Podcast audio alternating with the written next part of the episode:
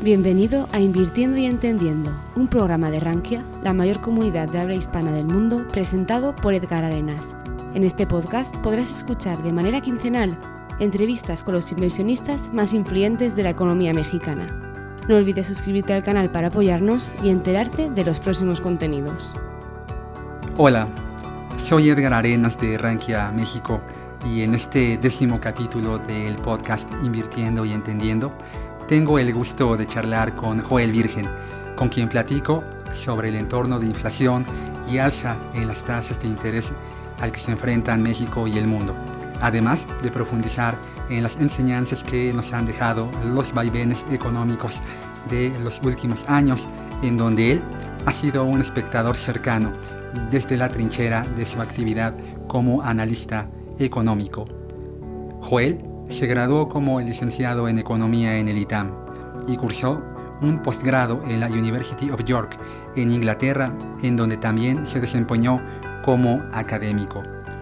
Es un apasionado economista y lector con una trayectoria muy amplia en México y en el extranjero, como analista de prestigiadas instituciones financieras como BBVA, Citibanamex y BNP Paribas. Joel es uno de los analistas más relevantes de la economía mexicana y ahora es un gusto tener esta plática con él. Mi querido Joel, qué gusto tenerte aquí entre nosotros. Igualmente, Edgar, muchas gracias por la invitación. Encantado. Oye, ¿desde dónde te conectas? Me estoy conectando desde Nueva York, justamente. Desde hasta ayer caluroso, hoy torrencial lluvia, Nueva York. Me imagino, el clima ha estado muy, muy cambiante. ¿Cuánto tiempo tienes viviendo en Nueva York, Joel? Pues fíjate que ya voy para cinco años. Se me han ido como agua, ¿eh? Como agua, pero ya cinco años, casi. ¿Te tocó la pandemia ya?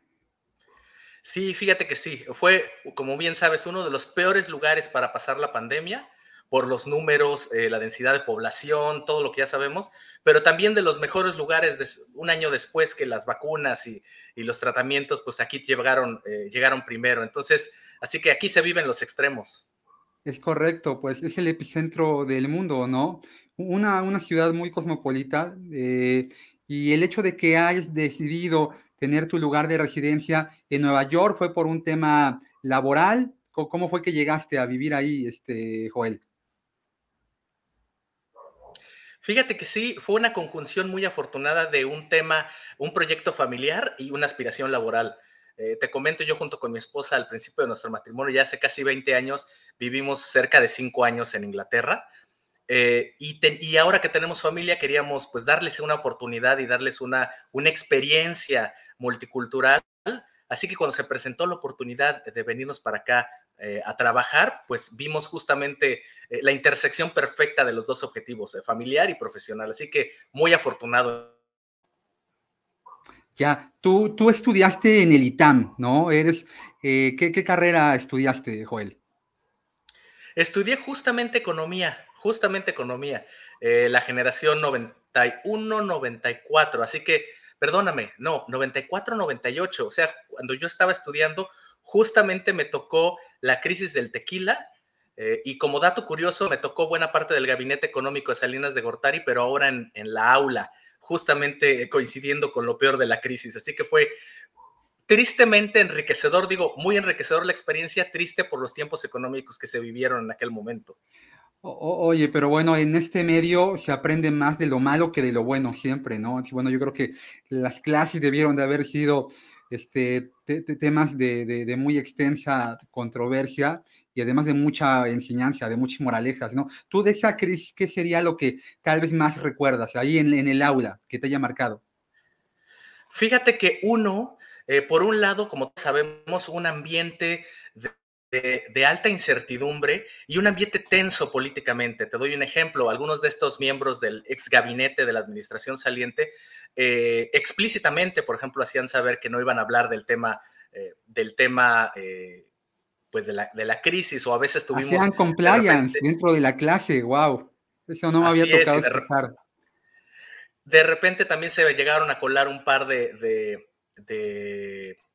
periodistas me acuerdo.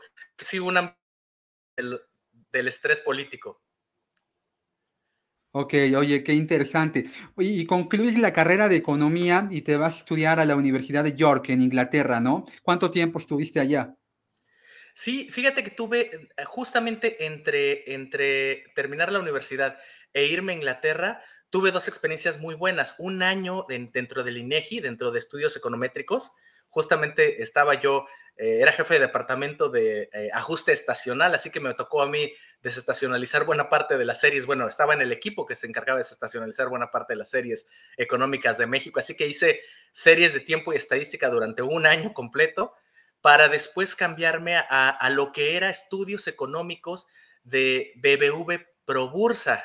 Justamente, y, justamente salí de ahí cuando se da la fusión Bancomer eh, BBV, ¿tú te acuerdas? Eh, justamente con otra coincidencia, perdón, otra coincidencia afortunada, que fue, eh, avisaron que tenía, había logrado la beca para ir a estudiar el posgrado a Inglaterra, al mismo tiempo que se daba la fusión de las dos instituciones. Eh, así que ya no viví la fusión, ya no viví BBV Vancomer, pero otro, otro proceso bien interesante al, área. Me acuerdo que nos tocó hacer análisis de competencia y concentración de mercado de todo, de las sucursales, de los depósitos, eh, de los tipos de crédito, justamente para presentar la propuesta eh, de, de, fusión. Así que de nueva cuenta, una experiencia muy interesante y esa es un año y medio después de la carrera donde pasó esto, que me voy a estudiar la, maestría en economía y econometría primero, un año, y luego me decido quedarme al doctorado.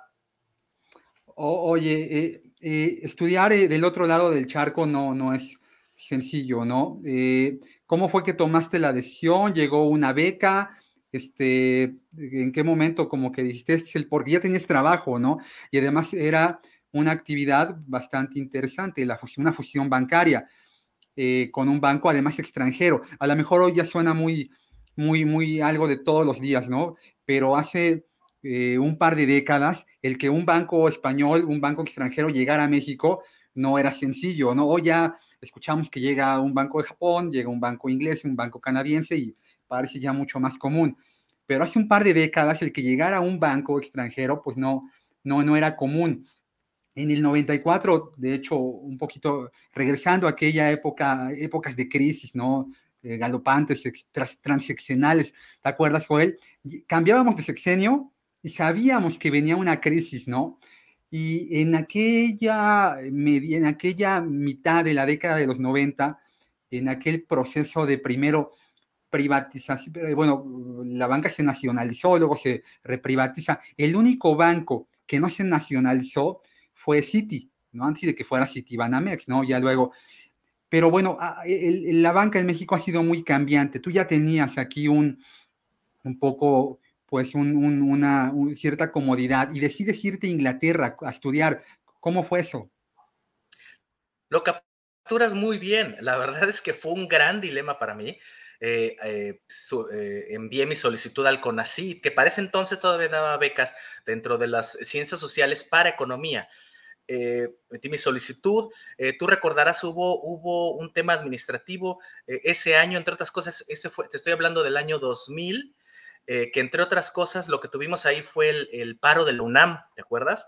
Este, que duraron varios meses sin actividades y entre otras cosas, no, sé muy bien cómo estuvo relacionado, ya no hubo un, hubo un proceso largo que no nos resolvían y la verdad es que tú lo capturas muy bien. Me dan la muy buena noticia para irme a estudiar a la maestría con opción, según mi aprovecho, extenderla al doctorado. Al mismo tiempo que, como, bien señalas, pues yo ya tenía un trabajo, yo ya tenía mi novia, ahora mi esposa, eh, ya empezabas, ya sabes tú, cuando empiezas a ganar tu dinerito, pues dejas de ver el precio en el menú del, del restaurante y tu vida cambia. Este, así que sí, sí fue un, fue un arriesgue, sí fue un costo, como decimos los, los economistas, hubo un costo de oportunidad muy alto, pero lo que quería privilegiar justamente era que necesitaba una experiencia crítica, una experiencia multicultural, una experiencia en otro idioma, o, más que ir al extranjero per se, lo que quería era esa experiencia humana. Eh, hasta ese momento mi desarrollo había sido solamente en México y quería justamente pues hacer mi perfil mucho, mucho más integral eh, de lo que hasta ese momento era. Oye, y ya estando allá en, en Inglaterra, te toca empezando el siglo, el tema de las torres gemelas, ¿no? Ya, ya, tal vez el, ah, en mi caso, yo concluyendo también la carrera, más que el, tema del efecto tequila, a mí me parece que lo que más me marcó en mi, eh, ya en la conclusión de mi adolescencia, en el inicio ya de mi carrera profesional, fue aquel 2001 muy convulso. Eh, ¿Cómo lo viviste tú ya estudiando una maestría en Inglaterra? ¿Qué, ¿Qué, decían allá del otro lado del mundo de esto que estaba pasando aquí en el continente? Pues lo viví doblemente incierto, Lo viví doblemente angustiante porque, eh, a diferencia de la gente que se quedó, que estaba en sus casas, que algunos lo pudieron ver en tiempo real o a los dos minutos, lo que ocurría, pues en aquel entonces como estudiante y con la anécdota curiosa de que en Inglaterra para tener una eh, televisión tenías que pagar un impuesto que con un presupuesto de estudiante no te alcanzaba, eh, justamente yo solo supe por el radio. Y luego, pues tardaron, todavía no teníamos los ágiles medios como para googlear en ese entonces. Ya, obviamente, pero no de ágil las redes sociales como las tenemos actualmente. Así que me fui enterando por secciones y fragmentado durante un lapso de tres o cuatro horas hasta que por fin pude ver las imágenes y, como tú bien señalas, fue algo que marcó de manera humana y de nuevo, pues con toda la, debacle financiera que tuvimos en la vecindad de ese, de ese hecho, que curiosamente fue referencia para, con la que tratamos de ajustar o entender la crisis del 2009, aunque con una razón o con una motivación muy distinta, se daban las referencias respecto a los movimientos en bolsa que se dieron, respecto a los movimientos de riesgo soberano, eh, respecto a los movimientos de, las materias primas. Así que, pues, eh, extra incierto, pero igualmente, otra vez, eh, tristemente interesante todo lo que ocurrió a su alrededor. Sí, yo me acuerdo que aquella, aquella fecha yo fui a comprar un videojuego, una consola de PlayStation, y me acuerdo que cuando yo llegué a comprarla, como al mediodía, eh, no me la quisieron vender, no me la quisieron, la persona me dijo no, porque el tipo de cambio, por esto que acaba de ocurrir, pues la verdad es que no sé qué precio darte. Yo prefiero no venderte a venderte y que dentro de media hora o una hora el tipo de cambio pues se me vaya y yo le pierdo, ¿no? Sea, a mí, a mí me marcó mucho eso. Yo dije, wow, esto está pasando eh, en, otra, en otra parte del mundo, es un evento que, yo pensaría en ese momento tiene muy poca correlación con algo económico, es un evento terrorista, pero no, bueno, ya vivimos en un mundo increíblemente correlacionado. Esta correlación que hay entre el mundo, en tu caso, Joel, que ya te permitió eh, vivir y estudiar en México, vivir y, estudiar en Inglaterra, pero también trabajar en México. Eh, en Inglaterra, entiendo, también estuviste impartiendo clases, ¿no? y, trabajar en, en, Estados Unidos, cambia mucho la dinámica entre un lugar y otro en materia de, lo que te dedicas, que ser analista? Fíjate que sí, fíjate que cambia, cambia bastante. Eh, déjame decirte, eh, en términos escolares y en términos de trabajo. En términos escolares, yo te podría decir, eh, en el ITAM sentí mucha más presión que, en Inglaterra. Y por la demanda o el, método de estudio, pero lo enriquecedor después es que, eh, al menos en mi universidad en Inglaterra, tú tenías que rascarte con tus propias uñas. Tenías que, pues ibas tú a la clase, pero ya sabías que la clase no contaba si no leíste los tres papers referenciados, si no leíste los cuatro capítulos, si no entendiste, si no profundizaste en A, B o C. Ahí es un, tema mucho más autodidacta, creo, a lo que nos tiene acostumbrados el, lo que nos tenía acostumbrados el método eh, tradicional en, en, México. Entonces, te diría mucho más movido. Eh, no necesariamente más difícil, pero sí otro estilo que creo yo que si no lo incorporabas rápido a tus nuevos hábitos, te podías quedar eh, en el camino.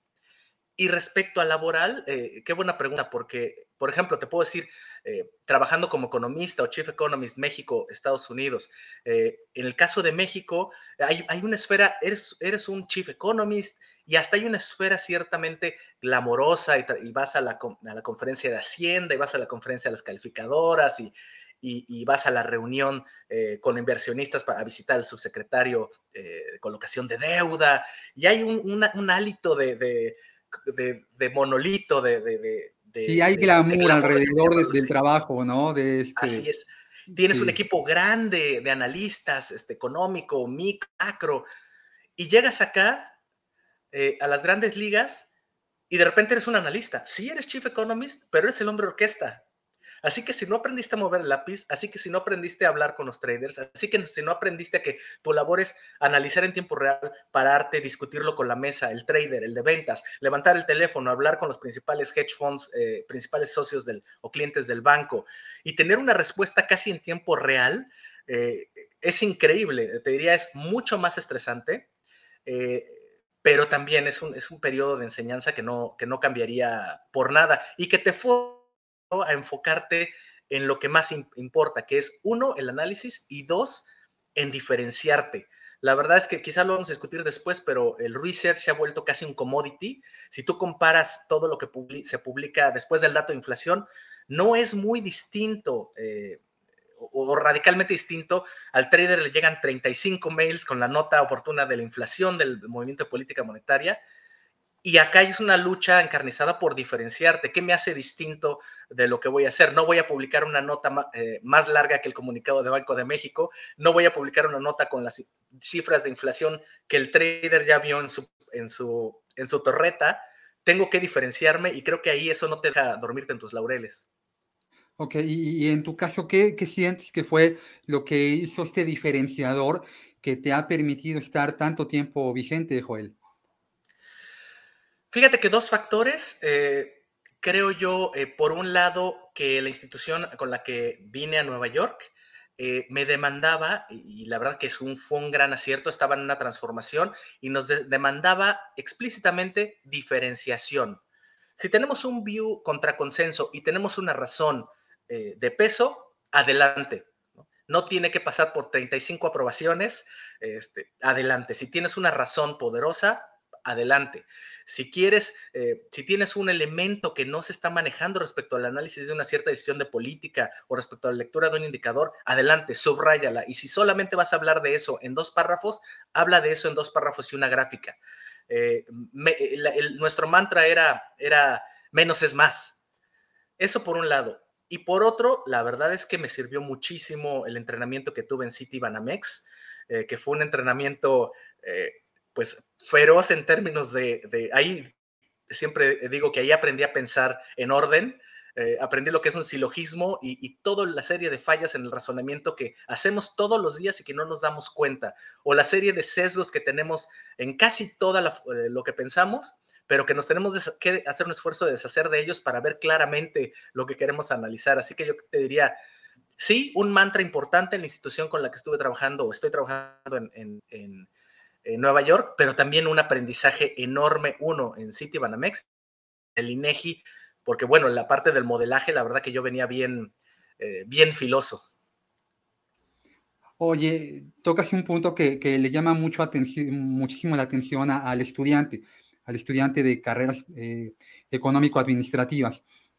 Realmente estoy siendo bien preparado académicamente para, para salir a esta esta jungla profesional donde pues todo el mundo quiere, quiere ser el mejor, quiere tener un, buen puesto, responsabilidades, cajón de estacionamiento. O sea, así me explico un poco, ¿no? O sea, quiero destacar, pero la, la, academia me prepara para eso o, tú crees que sí hay una, disfunción entre lo que te enseñan en, en, la carrera y lo que ya fuera eh, el analista eh, hace? Mira, la verdad es que qué gran pregunta. Yo lo que te diría es, en mi caso, puedo hablar de mi caso. Eh, pues sí, podría sacar nueve en economía internacional, podría sacar nueve en cálculo y podrá sacar 8.5 eh, o 9 en microeconometría 1 y 2. Y aún así, pues enfrentarte al mundo real con qué voy a hacer con una curva de indiferencia, una restricción presupuestal eh, y dónde maximizo el lagrangiano. ¿no?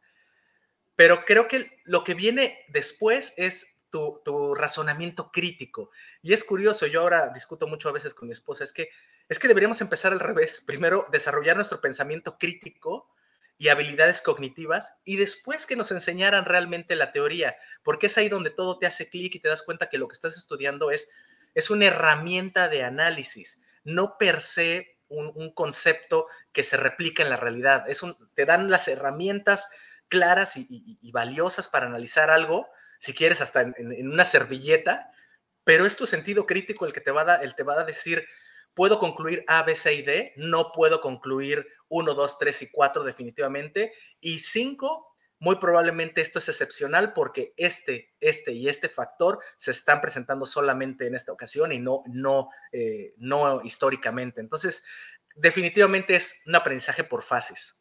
Oye, Joel, y, este, este pensamiento, este desarrollo del pensamiento crítico, eh, ¿tú, ¿tú, considerarías que ya es algo eh, vocacional, es un tema ya nato? Eh, hay gente que e, es mucho más maleable, adaptable a esto. Hay gente que no, hay gente que, que, vamos, es, el librito, ¿no? Y, es conforme el librito. El libro es la Biblia, ¿no? En, El Economista pasa mucho eso, eh, Joel, ¿no?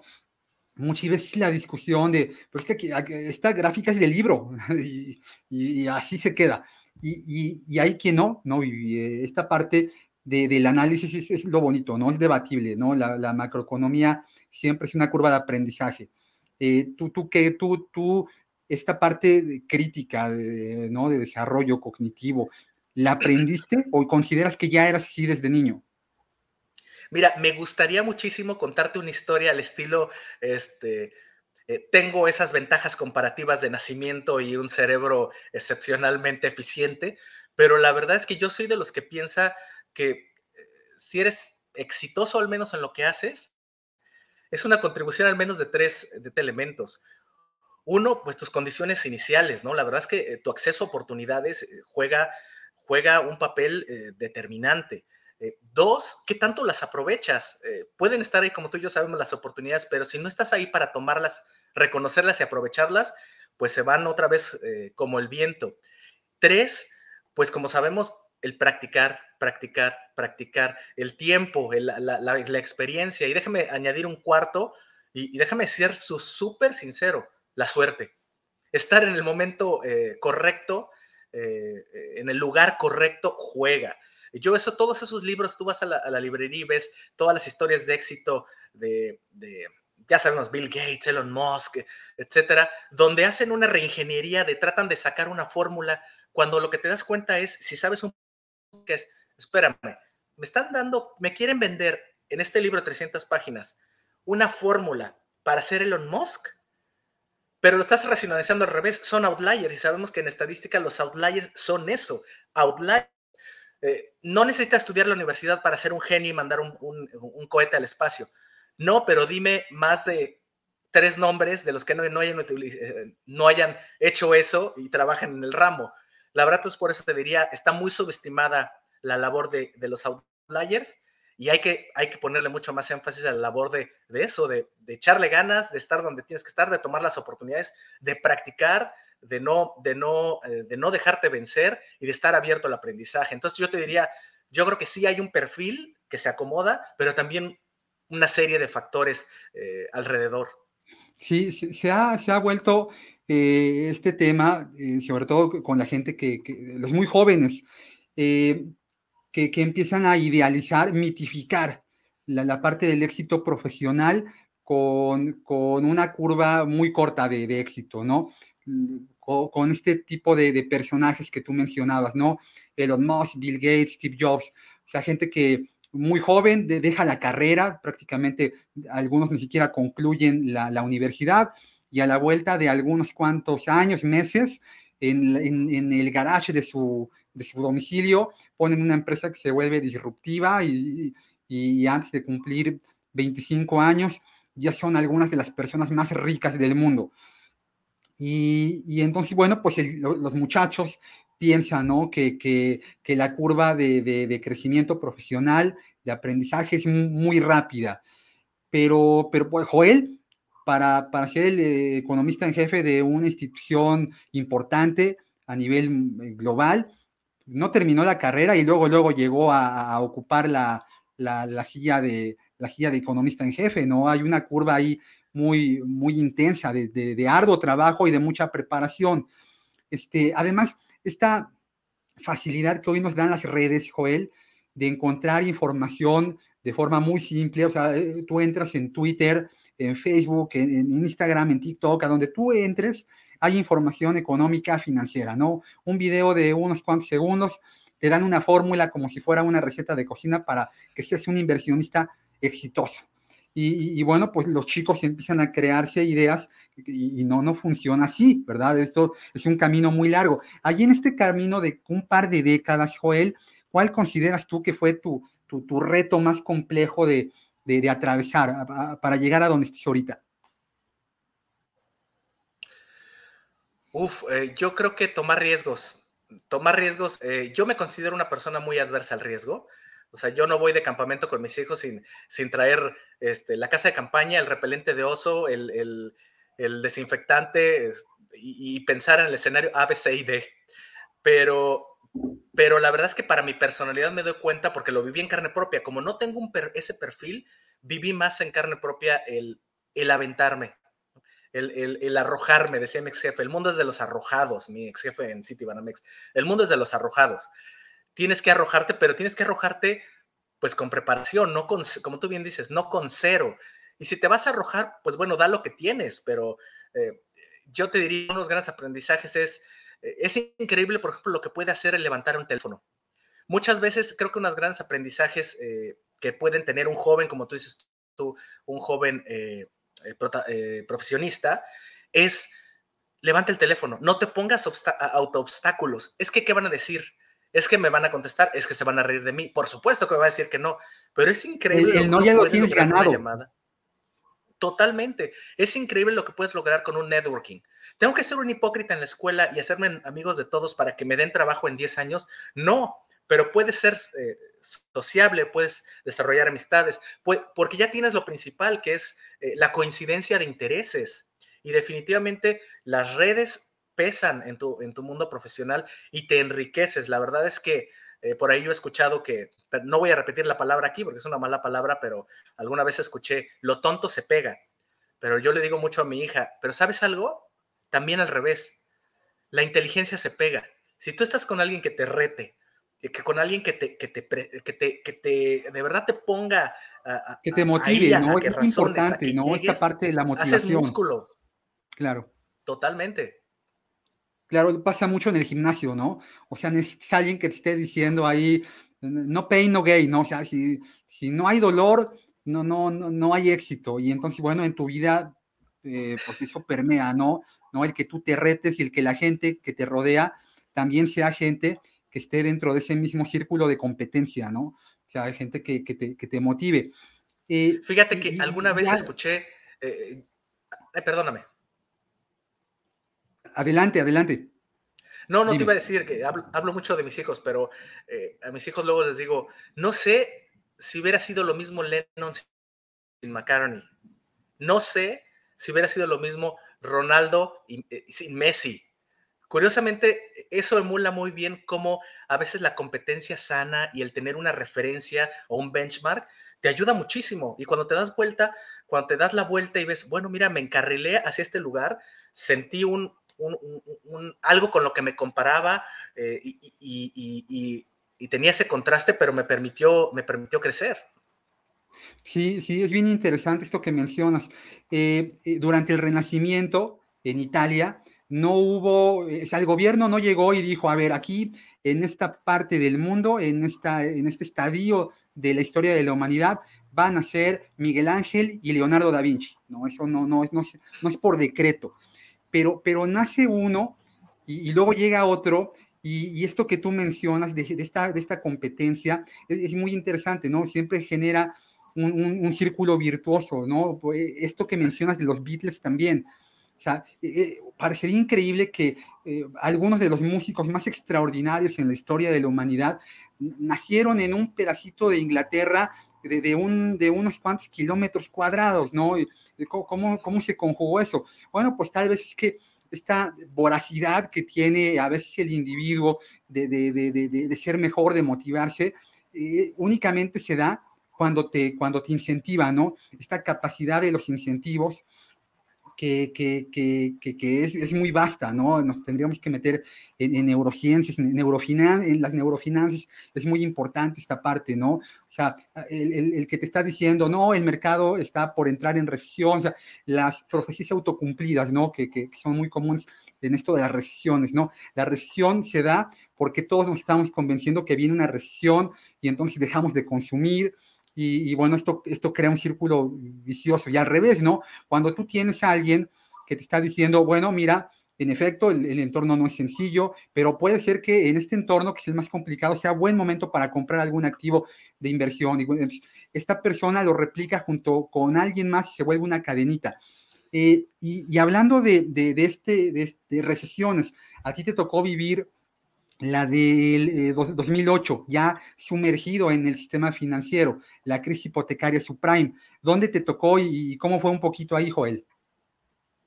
No, pues me tocó en City Banamex, así que lo viví, lo viví en carne propia. Eh, yo me acuerdo perfectamente ese viernes que me fui a mi casa con un valor de la acción de un dólar y con la perspectiva y cruzando los dedos porque el gobierno de los Estados Unidos rescatara al banco. De, la verdad es que me acuerdo perfecto estar caminando, eh, ya saliendo muy tarde de la oficina, entrando al elevador y pensando, el lunes no sabemos qué va a pasar con esta institución. La verdad es que lo viví en carne, como tú dices, lo viví en carne propia. La debacle de, de Lehman, pues estaba yo en la mesa de dinero, lo vi junto con los traders entre gritos y, y, gráficas que se precipitaban al vacío. Eh, la verdad es que otra vez, un periodo interesante de enseñanzas en cuanto no solo economía, sino como tú bien lo comentas, la reacción de los agentes financieros, que al final de cuentas son humanos y, por eso la economía del comportamiento eh, sigue buscando y se sigue esforzando, porque a fin de cuentas así es como se, se, reacciona eh, en fracciones de segundo, ¿no? Con, con el estómago. Entonces, la verdad, un, otro, otra experiencia tristemente afortunada en el desarrollo de un profesional, desafortunada porque hasta ese momento, ¿te acuerdas? Era, era la mayor crisis o la mayor, la recesión más profunda desde la posguerra alrededor del mundo. Ya, luego llegamos al 2020 y eso cambió totalmente. Oye, ¿y a ti cuál te marcó más? ¿Cuál, cuál como, como, como persona y como profesionista? ¿Cuál te marcó más? ¿2008 o eh, los primeros meses de, del 2020 con, ya con el desarrollo del, del COVID? Definitivamente el 2020, porque tenías, eh, la verdad es que tenía sucediendo al mismo tiempo algo que no, un tipo de choque que no habías visto, que básicamente es cerramos la cortina, cerramos la cortina de, todas las economías, nos encerramos y entró en juego no solo el cierre per se, sino el comportamiento, como tú sabes, del consumidor, eh, tanto nuestras eh, acciones racionales durante abril, mayo, junio, y el conjunto enorme de acciones irracionales eh, y decisiones irracionales que tomamos durante esos meses. Es famoso, tú te acuerdas, eh, yo lo viví aquí la gente corría al Sam's o al Costco a comprar papel de baño, Gatorades y huevo fresco. Yo, le, comentaba a mi esposa, esta es, esta es la sociedad de la Guerra Fría, esta es la sociedad que no hace mucho los abuelos de esta sociedad todavía en sus casas tienen algunos un búnker, tienen un enterrado un cuarto en su, en su en su eh, jardín. Recién nos mudamos aquí, me decía mi hija, es que en la escuela hay un búnker, papá. Hoy nos llevaron al búnker, que ahora es una bodega, pero fue durante la Guerra Fría el sitio donde se supone que nos íbamos a refugiar en caso de un bombardeo. Así que la sorpresa para mí es, pues yo pensaría que estábamos preparados para ir por conservas, por, eh, eh, no sé, baterías, energía, cosas por el estilo, pero fue otro, fue otro el tema. La verdad es que muy, muy otra vez tristemente interesante y cómo la historia fue cambiando y cómo, a pesar de que se abrieron las economías, cómo fue jugando cada vez más eh, el tema del cansancio social, eh, el tema del razonamiento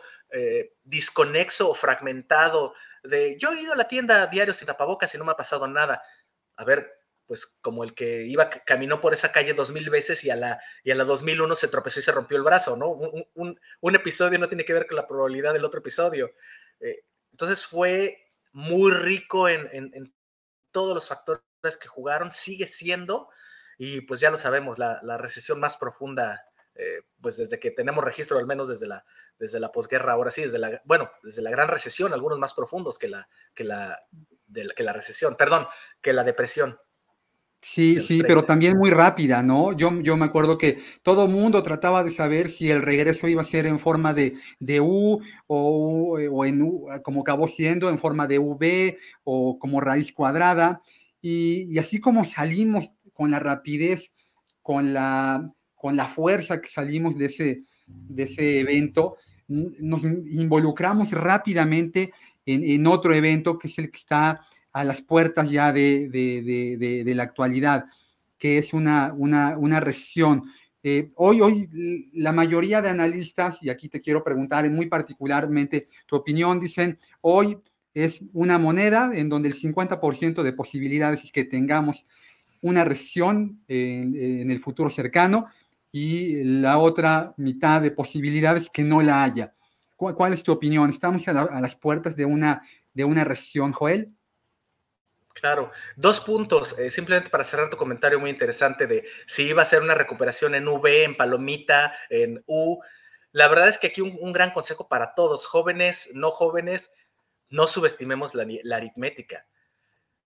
Si tú cierras, si tú apagas y desconectas el switch de tu casa y se va a cero, y desconectas todos los electrodomésticos, lo vuelves a conectar y conectas solamente uno, por supuesto que el salto va a ser enorme. Cualquier cosa dividida entre cero es infinito. Y si vamos conectando de uno por uno, y aunque vayamos descubriendo que se fundió la televisión, que se, que se fregó la, la laptop, conforme vayamos sumando, por base de comparación, va, va, a ser un salto enorme, simplemente base de comparación aritmética. Eh, no se nos debe olvidar esa parte. Eh, cerrando este, este paréntesis y lo que me comentas, yo lo que noto es lo siguiente. Cuando en todos lados empezamos a escuchar, no es la primera vez en los últimos 20 años, es la tercera. La Fed va a causar una recesión, va a haber una nueva, una nueva recesión, va a haber esta inflación. Eh, yo siempre trato de respirar, dar un paso atrás y decir, los economistas no somos exitosos pronosticando, ya no te digo recesión, pronosticando cualquier punto del ciclo económico, uno, y menos una burbuja. Eh, y sin embargo, esas palabras hacen, hacen encabezados este, por, por tonelada en los medios especializados y no, y no especializados. Así que yo te diría, uno, trato de separar el tema de por qué creo que va a haber recesión. Porque la curva de rendimiento de Estados Unidos está invertida si revisas la literatura, eh, dedicas una hora a revisar la literatura, te vas a dar cuenta que los modelos que se sirven de la pendiente de la curva son exitosos, pero crean muchos positivos. Ah, ¿qué es lo que te sirve? Es la inversión de la curva con, un inicio de ciclo con una tasa alta de referencia de política monetaria, la cual la Fed no tiene. Ah, se da cuando tienes además un mercado laboral débil, el CUMOS se da cuando tienes eh, una, una caída o contracción en el mercado inmobiliario, el cual no tenemos. Entonces yo me quedo como, ¿por qué exactamente debo de esperar una recesión? La curva, no sé. El consumidor en los Estados Unidos, pues sí, ves un dato malo y un dato bueno, pero una golondrina no hace verano. ¿Qué, hicieron el ¿Qué hizo el consumidor estadounidense con esos apoyos económicos? Se desendeudó, ahorró, sí consumió, pero tienes a un consumidor que enfrenta, ok, una desaceleración, pero sin apalancamiento, o al menos no el apalancamiento que tenía hace tres años. Entonces yo soy, para decirte, yo soy muy escéptico, no espero una recesión, espero un 2023 de bajo crecimiento. Quizás podemos debatir si estructural o coyuntural, pero una recesión al menos hoy no tengo unas razones de peso para venderte un escenario eh, recesivo. El, el, eh, el, mundo se quedó muy, muy, muy incómodo ante los pronósticos, y lo dijiste muy bien, ¿no? El economista no, no está hecho para hacer pronósticos. Decía un profe, ¿a qué se dedica un, economista Arenas? Pues la mitad del tiempo a pronosticar y la otra mitad del tiempo a explicar por qué no se cumplió lo que había pronosticado. Eh, eh, la población en general se quedó muy incómoda por estos pronósticos de que no habría inflación, ¿no? La inflación eh, iba a converger de forma muy rápido a la baja, y su estacionalidad iba a ser muy limitada y nos encontramos con la inflación más grandota en Estados Unidos en, casi cuatro décadas. México se cocina aparte. A ti y a mí nos tocó cuando éramos niños ir a la tiendita y hoy comprábamos un chicle o tortillas o lo que fuera, lo que nos mandaran, y mañana regresábamos y salía más caro. O sea, a ti y a mí nos tocaron espirales inflacionarias brutales, muy diferente a la, inflación norteamericana.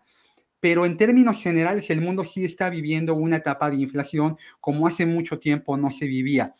Este, ¿Tú crees que la inflación va a seguir siendo tema de sobremesa durante un buen rato o ya vimos el punto más alto en 9.10 hace un, algunos días? Déjame decirte dos puntos. El primero, para cerrar tu comentario, que fue muy bueno. Eh, eh, el, tema de. Ay, perdí mi, tren de pensamiento, pero ahorita, ahorita regreso ahí. Te, te empiezo a decir. De, la inflación. hablábamos de la inflación. Sí, de la inflación. En este caso, creo que se nos olvidan varios temas. Eh, uno, yo veo una ansiedad por parte de los bancos centrales y algunos eh, analistas de cada vez que actualizan su, su, inflación, de solamente corregirla, pero siempre lo que sigue es una baja, y lo que sigue es una baja, y lo que sigue es una baja. ¿Por qué lo que sigue es una baja?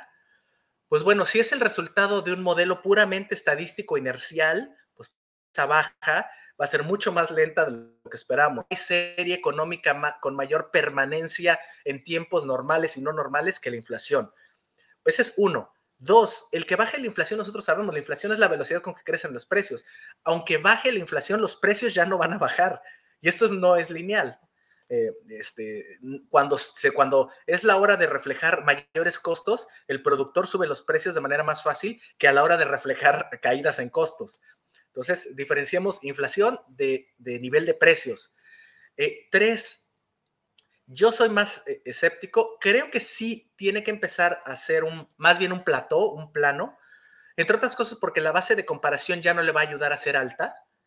Pero por otro lado, no veo una caída estrepitosa, veo una caída muy gradual, simple y sencillamente porque si creemos en por ejemplo, en el reshoring, que ya te diste cuenta que por los riesgos políticos no te conviene Europa, no me conviene proveerme de energía solamente de Rusia, por dar un ejemplo. Estados Unidos, no me conviene depender así como dependo de dos países de Asia para los semiconductores. Ok, si lo que vamos a ver es un reshoring, pues no va a ser instantáneo. Si fueran instantáneo, yo te diría, la inflación te vas a mover, probablemente estás, vas a aceptar mayores costos.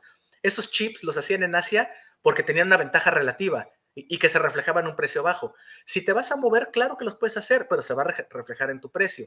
Y no va a ser de la noche a la mañana. Los planes de las nuevas plantas de, semiconductores de Estados Unidos tienen horizontes de 3 a 5 años. Entonces, imaginemos la sucesión de todas esas reorientaciones y construcción de nueva cadena de suministro, donde puedes seguir teniendo eficiencias, pero otras vas a tener que adquirir más costos con tal de tener seguridad de proveeduría. Y otra vez, la aritmética no la subestimemos conforme vas teniendo esos impactos, vas a tener pequeños escalones en, la inflación. Así que, para resumir, yo creo que sí, la inflación va a descender de manera gradual, pero el debate creo que se debe centrar más en si se va a quedar con nosotros uno o dos puntos más de inflación de largo plazo, justamente por lo que acabo de decir, y el lío que van a tener los bancos centrales cuando ya no puedan subir más la tasa, la inflación no de señales, ya no se diga de descender, de que va a converger a los objetivos y qué van a hacer, modificar el objetivo apretar más las condiciones eh, monetarias, eh, ahí el, verdadero, el verdadero riesgo es de, la inflación estructural alta y que lo vamos a ver, yo creo que vamos a estar discutiendo eso entre finales de este año y principios del siguiente. Ok, ok, bien interesante, ¿no? Porque hace mucho énfasis en este tema de, la matemática, ¿no? De, que la álgebra eh, siempre se cumple, ¿no? La álgebra aplicada a la, a la economía, ¿no? La, macro, la macroeconomía no se equivoca, no discrimina y no perdona. nos regresamos para atrás, en cualquier serie histórica, Joel, un año, 10, 30, nos vamos hasta la crisis eh, que, tengamos mm, documentada y en todas se cumple exactamente lo mismo, ¿no? La ciclicidad de la economía, este, eh, pues yo no sé si sea perfecta, pero la historia, si bien cierto, no siempre se cumple igual, rima perfectamente. Eh, vivimos en un mundo que se inundó de dinero. Eh, Estados Unidos imprimió más dinero en 18 meses que casi el que había impreso en 200 años. Al mercado de valores esto le jugó a favor porque tuvimos un periodo de crecimiento en todas las regiones, sectores, índices del mundo eh, fantástico. 2020 y 2021 fueron fabulosos y luego se nos atasca el 2022. ¿Tú crees que ya tocamos la parte eh, más baja? De, no, quiero yo generalizar, cada índice, cada sector, cada región es diferente, ¿no? No, no podríamos medir el S&P, por ejemplo, con lo que ha venido ocurriendo con algún índice eh, asiático, con el Hang Seng, por ejemplo, ¿no? Eh, pero ¿tú crees que en términos generales ya las bolsas tocaron eh, o, todavía crees que, el piso está lejos? Pues mira, los mercados no son tan eficientes como, tú bien mencionabas, como nos decía el libro de texto al final. Y, aunque tú creas, no, ya tienen internalizado el escenario de una recesión. Te aseguro que cuando venga el, nuevo dato del PIB en los Estados Unidos, que el Nowcast está sugiriendo que puede ser una variación negativa, vamos a tener un, podemos tener un jalón adicional de justamente una prima de riesgo adicional o un ajuste, si quieres llamarlo volatilidad focalizada, etcétera. Pero puesto que yo anticipo no una recesión, sino un crecimiento eh, magro, pues yo te diría, pues afín a mi, a mi escenario, eh, se encuentra que estaríamos no, lejos, no cerca eh, de, un punto drástico de, hacer un, fondo y, recuperarnos, sino sí que en esa volatilidad a la baja podría estar, eh, después de ese dato de PIB y que veamos que el tema más bien es de un crecimiento y que no se presenta una recesión profunda o no tan profunda como la quieren vender, podríamos tener una opción.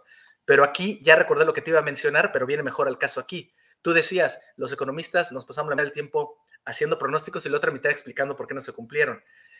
Totalmente de acuerdo, pero ¿sabes algo? Tenemos la culpa de esa crítica porque no hemos sabido, no hemos sabido aclarar que un pronóstico no es una predicción, no es una profecía, no es una sale de la lectura de los caracoles.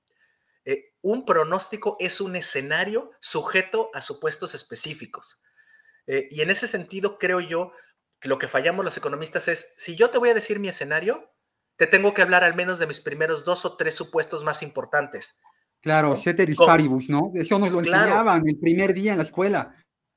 No te lo puedo vender como, eh, anoche tuve un sueño donde Nostradamus me dijo que va a haber una recesión en los Estados Unidos, como a veces se percibe la sociedad.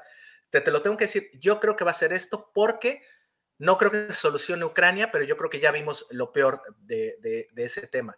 No creo que se terminen las olas de COVID, pero sí que van a ser cada vez menos costosas en términos económicos. Eh, no creo que los precios de las materias primas eh, estén en los niveles que hemos visto los últimos tres meses, pero sí por, por razones geopolíticas y porque estamos viendo una nueva transformación geopolítica y de georriesgos, probablemente tengamos un escalón de precios más altos. Te tengo que decir que supongo de todo eso para que, ah, bueno, en el momento en que tú veas que uno de esos supuestos empieza a mover, digas, ya, el escenario de Joel ya no fue, ya no fue el... el, y es muy cierto, cuando, cuando estructuramos un portafolio de inversión, tenemos que alinear el perfil del inversionista con los activos que hay y dentro de ese alineamiento se tiene que involucrar una tesis de inversión, esa tesis tiene que ver con llevar a futuro las condiciones actuales, ¿no? Si las condiciones actuales cambian, bueno, esa tesis de inversión también se tiene que modificar y el resultado de ese portafolio debería de ser mejor a, las condiciones o, con los valores con los que se creó o podría ser peor, ¿no? O sea, la economía es viva, la economía se transforma todos los días. un, portafolio de inversión de hoy debería de tener una estructura muy diferente al de hace medio año o al de hace dos años y va a ser muy diferente al de dentro de un mes o tres meses, ¿no? Eh, tú, tú como inversionista, Joel, ya, ya nos decías que, te consideras un inversionista conservador, ¿no? A lo largo de, tu vida, por eh, tu actividad profesional, has estado involucrado, bien lo decías, con la gente de la mesa, con los traders, con otros colegas analistas, seguramente en su momento con muchas áreas de promoción que se acercan a pedirte tu opinión, algún consejo, ¿no? Eh, en este conglomerado de voces, de las que te has rodeado, te has permeado a lo largo de tu vida profesional, ¿qué consejo le darías a un inversionista conservador ante este escenario eh, que dejas muy claro, no consideras de, de, una crisis, de una recesión, pero sí de un momento complicado en donde la economía se está ralentizando? ¿Qué consejo le darías, Joel? Mira, yo creo que le daría el mismo consejo, déjame atreverme a decir que creo tú les das a tus clientes, que es ojo, yo estoy aquí para ayudarte con tu portafolio, pero rendimientos históricos no aseguran rendimientos futuros. Eh, como tú sabes, dos, ¿cuál es tu perfil de riesgo? Si te voy a dar esta mezcla de 70% renta variable, 30% renta fija, y vas a estar viendo la acción de, de Cemex cada 30 segundos, no vas a vivir en paz. No vas a vivir en paz. Te vas a acabar el estómago. Entonces, tu perfil, como tú bien dices, tu perfil inversionista. Y tu edad. Sí, ok, sí puedo ser adverso al riesgo, pero si tengo una pérdida accionaria eh, importante y solo me quedan cinco o seis años de, de, de, vida profesional para retirarme, no es una, quizás no es una buena idea. Y parece básico, y tú lo sabes, estoy diciendo el ABC del asesor en, en, estrategias de inversión, pero curiosamente ese mensaje no se logra vender, al menos entre la gente no ética, lo suficiente a los inversionistas, que quede bien claro. Y mi labor como economista al menos es, afortunadamente existe compliance, afortunadamente existen las reglas, para que yo pueda, aunque me invite un asesor en estrategias de inversión para hablar con su cliente, yo le puedo decir lo que yo realmente pienso de la economía sin importarme qué portafolio le quieren vender, qué portafolio tiene en este momento, cuál es la opinión del vendedor o la opinión propia. Yo siempre me, al menos yo me he mantenido en qué pienso yo independientemente de la fuerza de ventas. Y creo que al final de cuentas los inversionistas valoran, creo yo, eh, aunque tengan convicción, valoran el contraste y valoran eh, el debatir ideas o escenarios. Sí, sí, sí, es, es, es, algo que implementamos poco, ¿eh?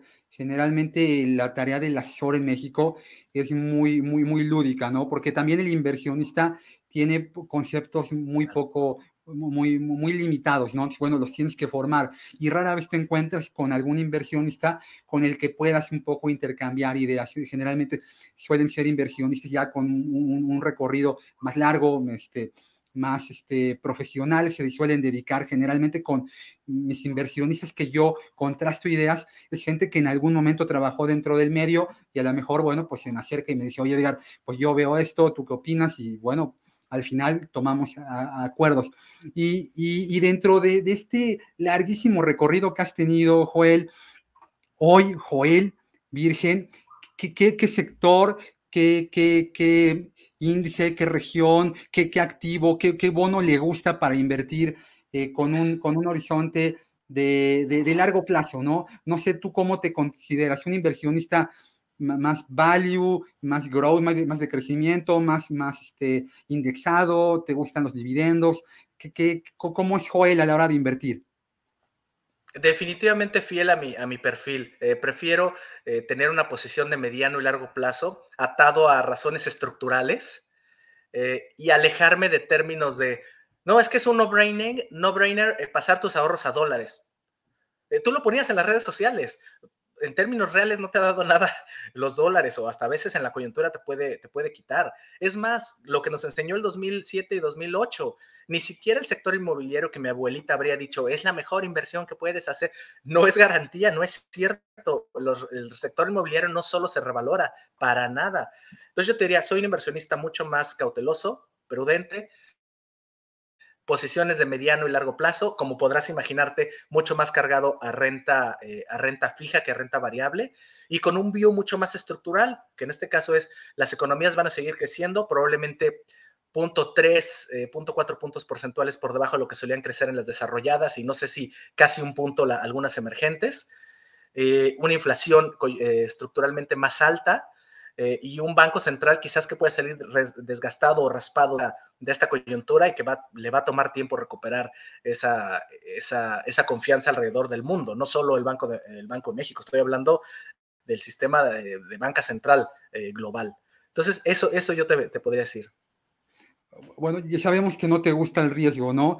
Pero también somos muy conscientes de que los bancos centrales han quedado mucho que deber desde el 2008, ¿no? Y desde 2008, ¿no? Que, fue un incendio de esas cenizas como ave fénix, surgieron, surgió la primer criptodivisa, el Bitcoin. ¿Tú qué opinas, este, Joel? Eh, ¿Qué opinas para el futuro de este, de este nuevo activo?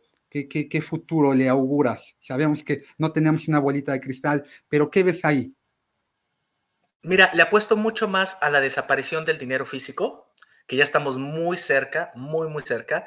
Eh, la gente se asombra, pero dices, pues si puedes pagar todo con tu tarjeta, o si es que estás bancarizado, es el reto, obviamente, para las economías que no tienen una bancarización importante, pero ya estás confiando que que el saldo que tienes en tu cuenta de banco está ahí, aun cuando sabemos que si todos nos presentamos a retirar nuestro dinero efectivo, no hay suficiente. Entonces ya hay un acto de fe enorme, que es una de las principales críticas que los que están a favor de las criptomonedas te dicen. Es que es un tema de confianza y nos han defraudado el sistema financiero una y otra vez. Ok, es cierto y estamos haciendo un acto de fe increíble. Pero cuando, cuando tienes un sub, yo creo que no hay como tener un subyacente y, puedo tener, puedo aceptar la crítica, podemos discutir, pero creo que cuando la, el subyacente es la confianza, cuando el subyacente es la confianza y no el desempeño de una empresa, el, perfil fiscal de una economía, cuando es la confianza per se, se parece más a un Ponzi, eh, a, una, a, una, pirámide, que a, un, a, una definición del, del, dinero como depósito de valor, como todas las propiedades que ya sabemos que, que puede tener. Entonces yo te diría, yo le veo mucho más futuro a la desaparición del dinero físico, a la, como en las películas lo vemos, eh, todos vamos a tener créditos y vamos a gastar créditos y vas a llegar y te vas a vestir en la tienda, vas a salir, pues ya están las, las tiendas de Amazon aquí en Manhattan, entras, compras tu sándwich, tu bebida, sales y no pagaste nunca, te descuentan justamente al, al, cruzar la puerta. Entonces, yo le, creo más en, en, en, un futuro así que en la criptomoneda tal cual como se ha venido planteando. Por supuesto que puedes ganar 100%, 1000%, lo que tú quieras, pero también podemos precipitarnos. Y si le vamos a empezar a llamar un invierno, eh, cripto, un cripto invierno, pues le estamos dando como una especie de, de, de, referencia histórica a algo que no sabemos que puede, que puede pasar. Entonces, la verdad es que soy muy escéptico, dado que para mí, en el fondo y en lo esencial, pende de una confianza y pende de que esa confianza lleve a volumen de operación y pende que ese volumen de operación dependa de que más lo adquieran y más lo, lo reciban. Está muy bien, pero cuando, cuando llegas al, al, al, a lo más bajo de la pirámide y ya no encuentras seguidores, ya sabemos qué es lo que sigue. Sí, es el juego de la papa caliente, ¿no? Ahí el último que se la quede va a ser el que, el que, puede, el que puede perder. Joel, y, ya casi para concluir, y se fue rapidísimo, a mí me encantó porque en un abrir y cerrar de ojos. ¿Algún libro? ¿Qué, qué libros lee Joel? ¿No? ¿Qué libros lo, lo marcaron? ¿Qué estás leyendo ahorita? ¿Y qué fue lo que leíste para llegar a donde estás? Mira, yo agradezco mucho mi formación básica en, en escuelas de la SEP, en escuelas oficiales, que en su momento me forzaron a leer mucha literatura eh, española, mexicana, latinoamericana, algunas norteamericanas. Como tú sabes, ¿te acuerdas de, toda la lista de libros que teníamos que, que, leer? Le doy muchas gracias porque leí mucha novela, eh, sé lo que es el realismo mágico, sé lo, todo eso, porque ahora la verdad es que soy un apasionado de la no ficción. Soy un apasionado de la ciencia popular, soy un apasionado de la astrofísica, soy un apasionado de la biología, soy un apasionado, eh, eh, el libro que más me ha gustado en mi vida, eh, probablemente Jared Diamond, eh, Armas, Gérmenes y Acero, por ejemplo. La verdad es que ese libro nos lo deberían dejar leer en la preparatoria. Este, ese, bueno, ese es el, el, libro que a mí más sí, me ha gustado. Seguro que gusta Calzaga, ¿no? Has leído algo de él. Así es. Así es, totalmente. Pues bueno, yo de niño, ¿tú te acuerdas? Pasaban Cosmos, ¿te acuerdas? Pasaban sí, Cosmos en la no, televisión. No. Increíble, ya, ya, hay una increíble. versión como remasterizada, pero a mí me sigue gustando la viejita, ¿no? Donde sale Carl, este, y aquel episodio donde sale en el calendario, ¿te acuerdas? En el calendario cósmico, en donde te dice en qué segundo, en qué instante, eh, faltando cuánto para las eh, campanadas aparece el ser humano y en qué momento está. Es fantástico, ¿no? Y lo que dices, yo también soy un, yo también me eduqué con, con, con literatura latinoamericana, soy un fanático del realismo mágico. Aquí en la casa hay varios eh, ejemplares de 100 años de soledad, ¿no? Este, pero pasa el tiempo y también, bueno, e, esta, esta vorágine, ¿no? De que, que, que cuando eres joven es muy padre, ¿no? porque dicen, todo joven tiene algo de revolucionario, ¿no? Y el realismo mágico es muy revolucionario pero luego, bueno, la vida te va un poco como, como colocando en que, bueno, no, no, todo, no, no todo es tan mágico, es más realista que, que mágico y, y empiezan a salir otras cosas. En materia de, economía, ¿qué, qué, qué, te, ¿qué, te, ha gustado leer? ¿Qué, te, te ha marcado? Bueno, yo te diría eh, dos libros. Uno técnico, econometría, me encanta el Woolrich, eh, que para los fans de la econometría es, es un libro de cabecera, y, igual que eh, que el el Hamilton de series de tiempo, por ejemplo, en la parte técnica. Y en la parte, en la parte macro me encanta el libro de Ben Bernanke, que tú sabes, eh, publicó mucho antes de ser eh, gobernador de la Reserva Federal. Eh, ese, ese para mí es mi... Sí, muchas ideas ya están en el debate, muchas ideas ya si las presentas como una verdad absoluta te van a sacar a zapes de cualquier lugar, pero como tú dices, es una herramienta y si, si tienes consciente de que es una herramienta con supuestos clave y lo usas con un, con un esfuerzo de, de, criterio, sigue siendo igualmente válido. Creo, que Janet Yellen le hace, hace, el prólogo, hace el libro, ¿no? No, no, no recuerdo, pero, pero me parece que, y que hay, un, hay una parte del libro muy, muy focalizada al tema de inflación, ¿no? Esta parte de que la inflación es el, el lubricante del, del, motor llamado economía, que, que, no hay que temerle, es parte de, las, de, de, lo que el motor necesita para no desvielarse. Obviamente, como cualquier motor, necesita un equilibrio de aceite. Si le pones mucho, no funciona. Si no le pones, pues también se va a desvielar. Eh, ¿y, ¿y, qué estás leyendo ahorita, este, Joel?